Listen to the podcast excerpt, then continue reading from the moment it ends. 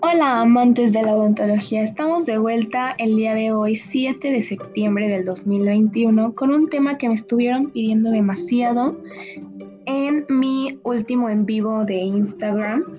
Eh, este tema es principios de preparación dental.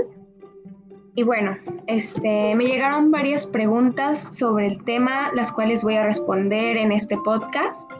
Eh, la primera es de el usuario que se llama Raúl Cortés. Él me pregunta que, cuáles serían los principios de preparación. Y bueno, pues para empezar, tenemos que tener muy en cuenta que el desgaste de los dientes pilares es un procedimiento irreversible.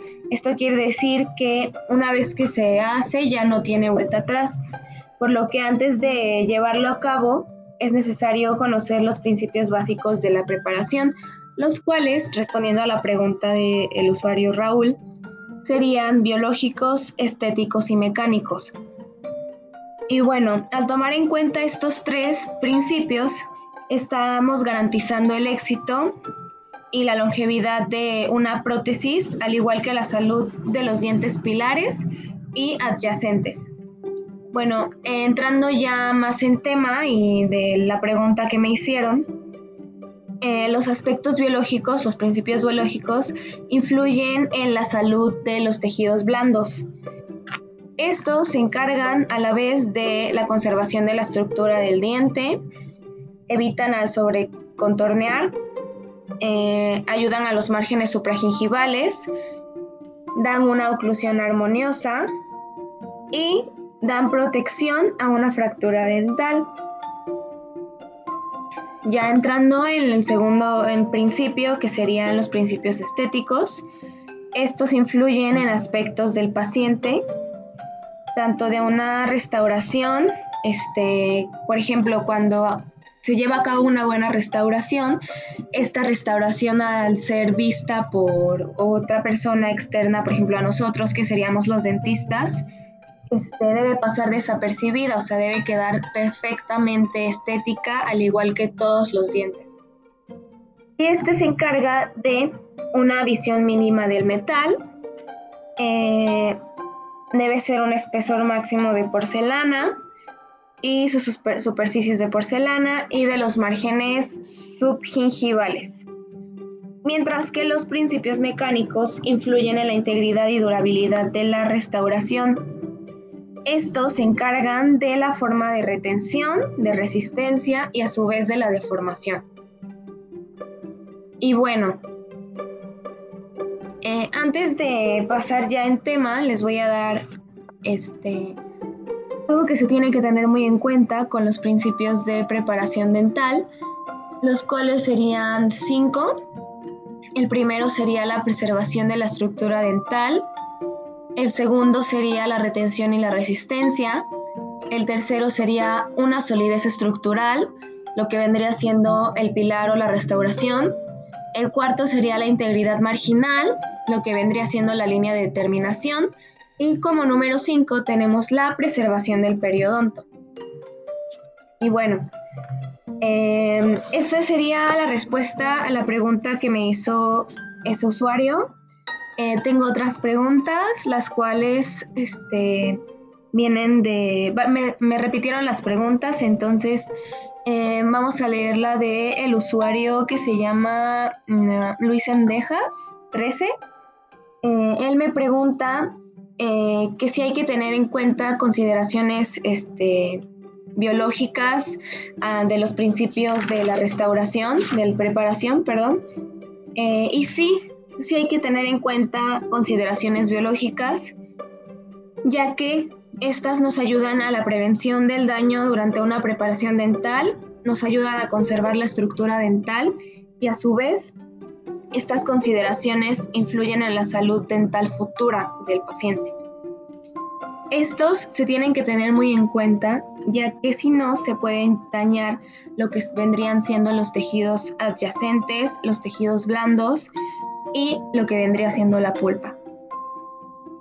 Estos daños se pueden evitar a su vez en cuestión de los tejidos adyacentes, se podría evitar este, ya que hay que tener una visita constante con el dentista, ya que las caras proximales de los tejidos adyacentes son muy propensas a caries, por lo que retienen las caries.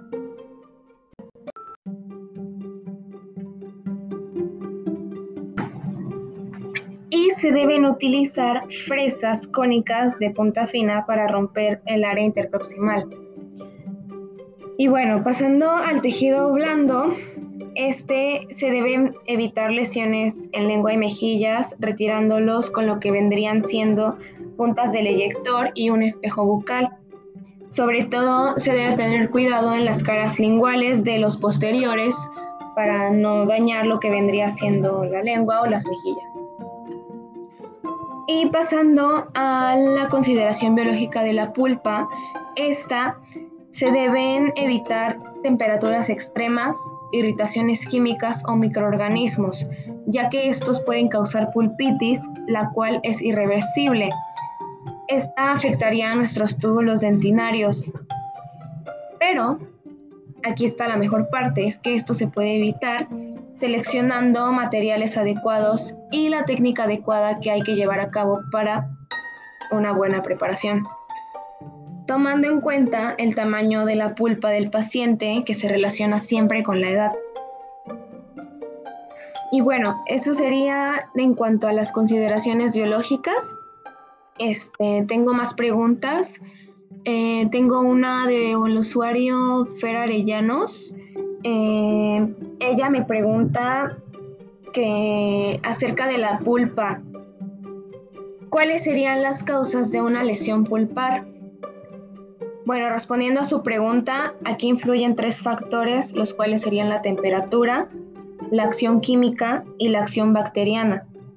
Entrando ya en tema, la temperatura, este, vendría siendo, por ejemplo, una fricción entre instrumentos y una superficie generan calor.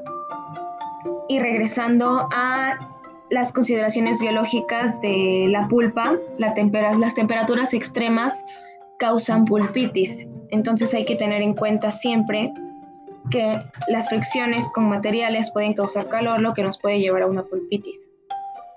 La presión excesiva, las velocidades rotacionales excesivas también, y siempre hay que tener en cuenta el tipo, forma y el estado del instrumento del corte. Lo que vendría siendo la acción química, hay que tener en cuenta, por ejemplo, las bases, resinas, solventes y los agentes de unión nos pueden llevar a una causa de lesión pulpar, pero sobre todo en resinas recién talladas. Al igual que los barnices cavitarios y los adhesivos dentarios, pueden crear una barrera eficaz. Y en la acción bacteriana, este sería a través de una microfiltración y a utilización de agentes antimicrobianos después de la preparación y antes del cemento nos ayudarían a evitar una acción bacteriana, evitando una microfiltración de bacterias. Eso sería todo en cuanto a la pregunta de causas de lesión pulpar. Eh, me, llegan, me llegaron también acerca del tema de... Me preguntan, en cuanto a la conservación de la estructura del diente, ¿en qué nos sirve o en qué nos ayuda mantener la estructura del diente? Y bueno, esa pregunta me la hizo el usuario Nancy Cruz 20. Y bueno, respondiendo a tu pregunta, Nancy, eh, hay que tener en cuenta que es muy importante conservar la estructura dental siempre y cuando se pueda salvar ya que esto nos ayuda a la conservación de tejidos reduciendo efectos pulpares. Hay que tener en cuenta también la preparación con un ángulo de convergencia mínimo, una superficie oclusal que siga los planos anatómicos correctos y también, si es posible, reposicionarlos con ortodoncia. Esto quiere decir que para conservar una estructura dental buena, es necesario tener una buena oclusión para así evitar traumas y todo ese tipo de cosas. Hay que recordar siempre, siempre que los espacios libres mínimos necesarios para una conservación estructural dentaria es en la cúspide bucal de 1.5 milímetros, en la cúspide lingual de 1 milímetro, al igual que en los rebordes marginales y fosas 1 milímetro. Bueno, eso sería respondiendo a la pregunta de Nancy y me preguntan también qué consideraciones influyen en la restauración final futura del diente o de la prótesis. Bueno, esa pregunta me la hizo el usuario Rodrigo Peláez 17. Eh, y contestando tu pregunta, hay que tener en cuenta que la reducción axial insuficiente nos va a llevar a unas coronas sobrecontorneadas, al igual que la reducción oclusal y una forma inadecuada da lugar a una disfunción oclusal lo cual nos puede llevar a producir astillamiento del esmalte o incluso algo peor que vendría siendo una fractura de la cúspide. Entonces, estas serían como las consideraciones que se deben de tener en, al tener una buena restauración final. Y también tenemos que tener en cuenta la consideración del margen, y como ya sabemos, el margen se divide en supragingival y subgingival, que son los principales. Para mí, el supragingival son los más fáciles de preparar con exactitud sin traumatizar a los tejidos blandos, ya que además nos dan un acabado fácil sin producir daño en los tejidos blandos y son más fáciles para tomar impresiones, al igual que para limpiar los, los restos del cementado. Mientras que el subgingival nos suele asentar en la dentina o cemento, lo cual nos provoca enfermedades periodontales, causando caries dental, erosiones cervicales, pero nos sirven para ocultar un collar metálico de las coronas y para controlar la sensibilidad radicular. Y bueno, eso sería este respondiendo a la pregunta de Rodrigo. Y me llegaron más preguntas similares, pero creo que con lo que acabo de mencionar ya respondí algunas de las demás. Y bueno, ya como para concluir, eh, debemos tener en cuenta de los principios de la preparación que las consideraciones mecánicas debemos tomar en cuenta tres cosas.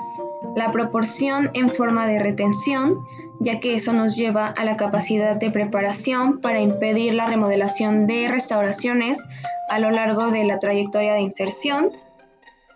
La proporción en forma de resistencia, ya que esta sería la capacidad de preparación de impedir dislocamiento de la restauración bajo fuerzas de una dirección apical, oblicua u horizontal y evitar siempre la deformación de una restauración. Siempre, siempre se debe evitar una deformación, ya que la, restauración debe quedar bien en cuanto a estética, oclusión, este, periodoncia también. Y en cuanto a las consideraciones estéticas, también debemos tener en cuenta siempre que las restauraciones estéticas deben ser lo más naturales posibles. Como ya lo había mencionado antes, deben pasar desapercibidas con otras personas, porque nosotros como dentistas cuando realizamos una restauración, ya sean carillas, ya sean implantes, ya sean coronas, al, ponerlas en el paciente y que otra persona le diga, oye, qué bonitos dientes tienes, pues es lo mejor, yo creo, en mi opinión, que nos puede pasar, ya que si le dejas unas carillas mal hechas a tu paciente y otra persona dice, oye, ¿dónde te hiciste tus carillas? Pues ahí se da uno cuenta que hiciste un mal trabajo porque no realizaste la estética correcta y las otras personas se dieron cuenta que el paciente tenía carillas. Entonces también siempre hay que tener en cuenta en las consideraciones estéticas, hay que anotar siempre qué dientes se muestran al hablar, al sonreír y al reír. las coronas cerámicas mimetizan el color natural del diente y hay que realizar los desgastes necesarios dependiendo siempre del tipo de la restauración. Entonces, eso eh, de mi parte sería como un resumen en cuanto a los principios de reparación, de preparación y no olvidar siempre lo que mencioné al principio, que el desgaste de los dientes de cualquier paciente, de cualquier persona, es irreversible, por lo que siempre antes que tener, de tener en cuenta desgastar los dientes, ahora sí que a lo tonto debemos tener en cuenta que es irreversible y hay que tener en cuenta siempre los principios de preparación para poder llevar una buena restauración, los cuales serían biológicos, estéticos y mecánicos. Nunca se les debe olvidar eso. Ya que al tener en, en cuenta estos tres, ya se los había mencionado, pero se los vuelvo a mencionar, vamos a tener el éxito garantizado, al igual que una longevidad de una prótesis y la salud del paciente correcta. Y bueno, eso sería todo. Si les gustaría que les hablara acerca de otro tema, mándenme mensaje por por Messenger, por Facebook, por DM aquí en Instagram o en mi canal de YouTube. Me pueden también poner en los comentarios qué tema les gustaría que hablara y con gusto les haré un podcast sobre el tema.